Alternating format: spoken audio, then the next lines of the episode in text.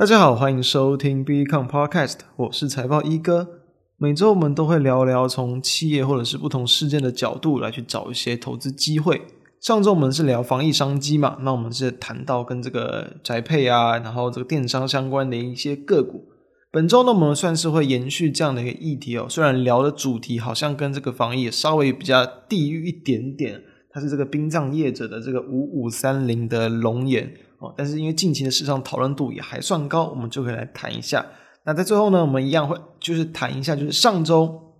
我们所谈的几档标的，他们在经过了一周之后的一些变化跟这中间的一些机会。那喜欢我们也欢迎订阅我们的频道。在音乐结束之后，就开始今天的内容。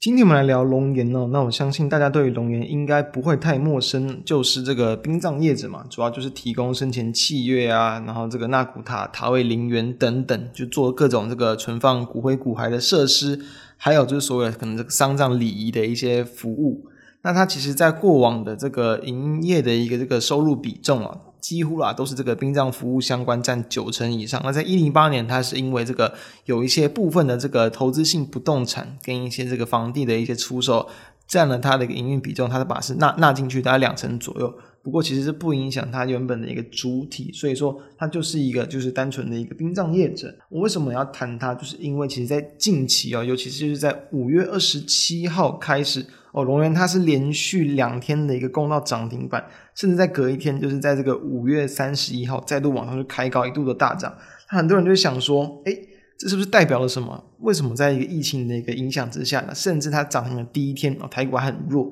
它还能够涨停。其实当然，很多时候台股市场它只要有一点题材，或是当下的环境跟它的一个营运有一点相关性，就有可能会激励到它股价非常的强势。当然是可以解读的，就是说，市场认为就是近期这样的一个疫情的一个扩散，导致死亡人数的一点增加，诶，啊，激励到龙岩股价的一个这个强势。不过呢，在事后来看，以我们目前录制时间或者大家听到这段音档的当下，从股价其实就可以看到结论，就是说它其实比较算是属于一个短线的一个题材激励啦。就好比像是其实前几年的那个宝可梦刚推出啊，然后呢，台湾有几间就是在做这种 GPS 相关的个股，也都是连续的呃一阵子就直接往上大涨。那其实他们对于他们实际的一个营收比重几乎没有太大的一个影响，什么多的一些订单等等，其实。都算是不太有，但是为什么股价这么强？就是其实市场难免会有这种比较不理性，或者是就是资金一窝蜂的涌进去的时候，所以其实我们认为龙岩它也是类似的一个这个性质。因为说实话，哦，这样人数都还没有到非常的多，同时呢，也不见得全部这个订单都会交给龙岩嘛，所以其实我们认为其实几乎啊不会有太大的一个这个贡献。那好，那当然我们还是可以来来去认识一下这间公司哦，那就是大家知道，呃，龙岩它其实就是它其实你可以把它想象成，虽然它是殡葬业者。但是他们在这个所谓的可能收入上的一些这个营运的性质啊，它是有点像，就是第一个让当然像引荐公司，为什么？因为卖塔位，它其实就像是我们可能以后以后的家嘛。虽然说可能比较小一点点，然后可能里面的一些摆设不会太多，但它毕竟也算是一种不同形式的一个这个呃，算是房子或是家，所以部分的算是营建。那它也有点类似金控的性质。就是因为呢，他们再去收这个生前契约，就一定是会先收钱嘛。但是钱先收进来，当然，因为他的这个服务还没有去履行，所以呢，在会计上他们会放在这个属于叫合约负债里面。等于说，为什么会叫负债？就是因为他们等于还欠给客户未来的可能这个塔位啊，这个纳骨塔，还有这个殡葬相关的一些服务。所以说呢，他们要在这个之后才可以去认列进营收，否则在这之前呢，这些不管是分期的一些这个。款啊，跟一些投期款都会放在这个合约负债里面，但是在这在这里面，他们其实蛮大一部分的一个金额都会去交由这个信托管理，等于说他们是可以把这些钱拿去做投资运用的。所以说呢，你要把它去想象成，但殡葬服务业也是 OK，但其实呢，他们也可以算是一间就是有点像可能投资控股公司，或者是转投资业外投资为主的一些公司，你也可以这样去看待。所以说，其实啊，他们其实在。前一阵子要去这个处分那个呃投资张颖嘛，然后也是赚大概一个股本左右，其实算是投资的效益也还不错，所以这是他们的一个营运的一个这个性质。以目前来讲，在台湾的这个国内市场啊，它的一个这个生前契约的一个市占，其实算是有这个超过七成的。不过目前渗透率还不算很高啦，其实还应该算是在五趴以下。大家去想想看，就是身边的亲朋好友或是这个家人有去签或是有去这个购买生前契约的，我相信应该没有那么的多。所以说呢，它是一个有待于成长的空间。当然，大家不太喜欢在就是在我们可能年轻或者是还这个没有到。岁数太大的时候就去购买这种东西，但是或许啊，诶，哪一天可能大家慢慢的去认为说，诶，因为毕竟早晚都要去接受，都要去面对这件事情，所以早早去把它处理下来之后，哦，只要去这个可能，呃，真的当时候到了，就会有人来去帮你处理，来去帮你处理任何的这种后事。那其实或许这个地方几年之后，或者是甚至十几年之后，它的一个市占率、渗透率慢慢的拉大。那当然也会比较有利于整体龙岩它的一个这个或营收还有 EPS 的表现。那同时呢，大家都知道，其实因为只要在这个做营建相关的公司，它只要去树立它的一个就是呃经营长久，然后呢诚信够，不会倒的一个情况，基本上呢，它就是会可能不太容易去流失它的一个客户，因为它的客户黏着度其实不太会去流失啊。只要是你的可能亲友啊，甚至长辈啊去使用这间公司。通常来讲，大家都会固定去使用嘛，就可能就摆放在同样的一些纳古塔里面。所以说呢，他们的一个这个应该说客户粘着度都还算是高的。同时呢，其实他们在对于他们的这个纳古塔的一个要求也都还算是高。他们在这个民国八九十年左右去盖的一栋叫做这个真龙殿，大概在这个白沙湾那边。其实大家 Google 就可以查到，这个外观是非常的漂亮，甚至是有点类似那种博物馆啊，或者是饭店一点点的那种感觉哦。所以说呢，其实我们认为它的一个这个服务跟客户流失率是不算高。但其实大家都知道，就是龙岩他们在这个获利的一个表现上，过往来讲大部分都还算稳定啦。在过去几年，平均可能大家都有赚到这个三块甚至四块五块钱以上。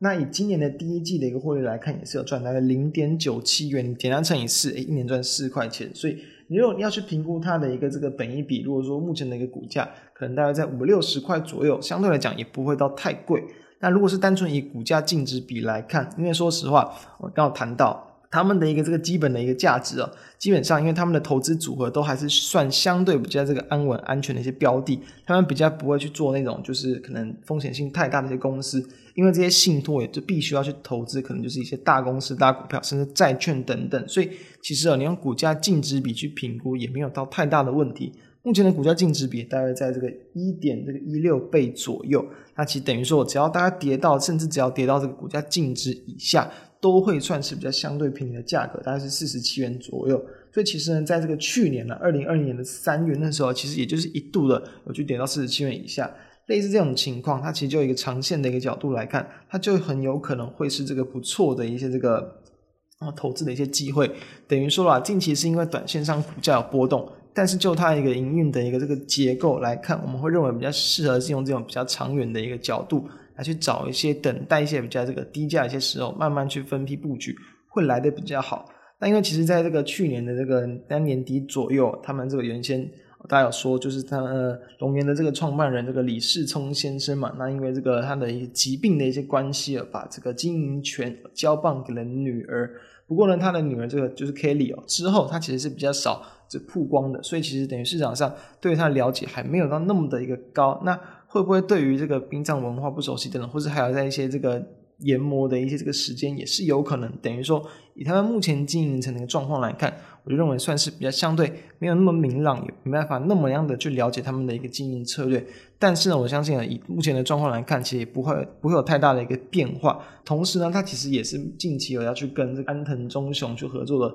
四个就是光之系列的纳古塔，其实名字真的很好听哦，光之殿堂啊什么。光之丘、光之印象等等哦，其实好像不像纳古塔，所以当然这个部分它也要大约在这个三年之后才会在这个逐步完工，所以等于说近期就不太会有更多什么新进案的一些完工的入账等等的一些这个力度挹注了，所以对于他们的看法，我还是比较会偏向啊，刚刚我们谈到就是以那种长线的一个这个角度来去做观察，那疫情其实不会对它造成太大的贡献，因为其实有时候医院的往生者。通常都是由万安生命来去这个承包的，所以这是我们对它的一个看法。好，那接下来我们就来聊一下，就是我们上周嘛，上周其实我们就有谈到过，哦，就是我们提到了一些宅配相关的公司啊，我们有谈到，其实我们认为是比较去要去做一个逢低布局或是做落后补涨的话，是可以去留意八零四四的网家，即便怎么样，即便其实，在最近这一段时间，就是这个疫情扩散的这个时间嘛，很多人就有提到说，其实这个网家不是叫 PC Home 这个二十四小时嘛，很多人觉得那个小时甚至可以改成天哦，或者直接把二十四小时改成什么好几天哦，就比如说那个 H 改成 D 哦，twenty four days，或者改成什么十几天等等，就是因为他们最近他们的等于说出货的这个效率非常的一个差，所以很多人觉得说，在长线来看，他们可能容易会流失掉很多的客户。这当然，其实我也算是认同。不过呢，当然大家都知道，其实股价我们刚刚就谈到，它本来就不会完全的去理性反映可能公司它的一个实际的经营的一个这个成效啊，或者是它在最近的一些表现等等。只要有题材有一些表现，它就容易去发动。所以其实上周我们有谈到，要去找这种比较相对你风险承受能力比较低的人，诶，反正就可以留意网家。那你事后到目前来看，其实网家确实在经过了几天的整理之后，在一百元上下整理之后。目前的股价其实也是慢慢要去逼近到一百一十元左右了。那其实我们也提到，因为在上周来去看很强势的像宅配通跟嘉里大荣，我们有提到虽然很强势，但是因为我们认为这个疫情缓解的速度可能不会来的那么的一个快，所以等于这样的一个需求或这样的题材会持续的存在。因此，面对这种强势股，其实你可以去采用所谓的比较可能偏向拉回短期支撑的一个做法去做。那以最近我们录制的时间来看，诶，确实宅配通。它在大约这个六月一号也是有一度去接近到五月五日均线附近，那六月二号也有，那六月二号也是直接往上去拉了一根这个涨停板，再度去攻高，所以这都是在之中的一些机会。那当然六月三号股价又往下压回来，又压回到五日均线附近，大约在这个八十三块钱左右。所以其实这种地方，当然股价涨多了，尤其是这种宅配通已经经过倍数涨幅的标股，它当然可能震荡会比较大。那相对的，我们比如说再去看这个二六零八的嘉里大荣。它也是，其实在这个我们上周谈完之后，也是几度有就回到大约在当时候的五日均线，可能在六十三、六四块钱左右。诶，目前来讲，我们录制的时间哦，它其实也是有来到这个七十一块钱以上的。等于说，你循着这样的一个这简单去判断的方法，还是有机会哦，在这个疫情的影响之下，从相关的题材找到机会。当然，过程之中一定会有震荡，一定会有这个波动，你可能心脏会承受不了，所以我们就谈了嘛，就是风险承受能力比较大的，你可以去找这种就是宅配相关的；风险承受能力比较低一点的，你可以去找这种电商相关的。那像比如说另一档，比如说富邦媒来讲，最近表现也是不错，它的波动也不像这种宅配相关的个股来的这么大，也都是我们认为后续还可以去观察的一个方向。那当然了，就是以。最后的一个这个状况来看，就是好像因为近期就是又有开放一些呃下个月的一些航空的通航，很多人要去美国打疫苗等等。那或许说这些所谓的这个防疫相关的概念股，有可能就是在最近这几个礼拜就会暂时告一个段落，或是很可能行情就要暂时结束了。所以趁着这样的行情还是存在的机会，我们会建议大家还是可以往这个地方去做一个观察。那以上就是今天我们跟大家聊的一个内容，我们下周再见，拜拜。